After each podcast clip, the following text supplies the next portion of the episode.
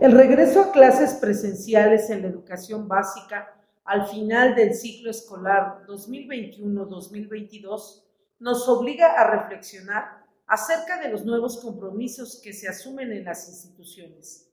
para restablecer algunas de las condiciones alimentarias que antes de la pandemia funcionaban como expendios de alimentos y bebidas. Es importante destacar que muchos de los estudiantes de la escuela básica al regreso semipresencial y presencial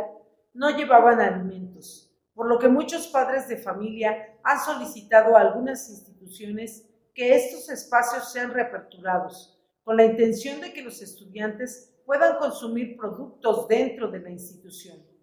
El compromiso que tenemos tanto directivos, profesores y padres de familia es la búsqueda de una estrategia que incida en la formación alimentaria de los estudiantes. Dado que la pandemia por COVID-19 vivida desde 2020 puso al descubierto los hábitos alimenticios de la población mexicana,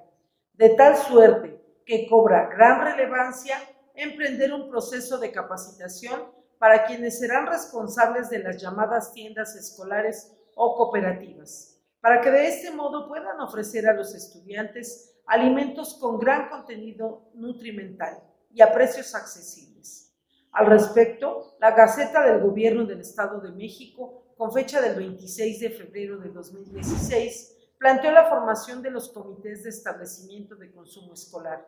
quienes asumen la responsabilidad de promover la preparación de alimentos y bebidas con higiene, promover el consumo de agua potable simple, ofrecer alimentos nutritivos y que estén en constante vigilancia de la transparencia en los precios de lo que ahí se ofrece.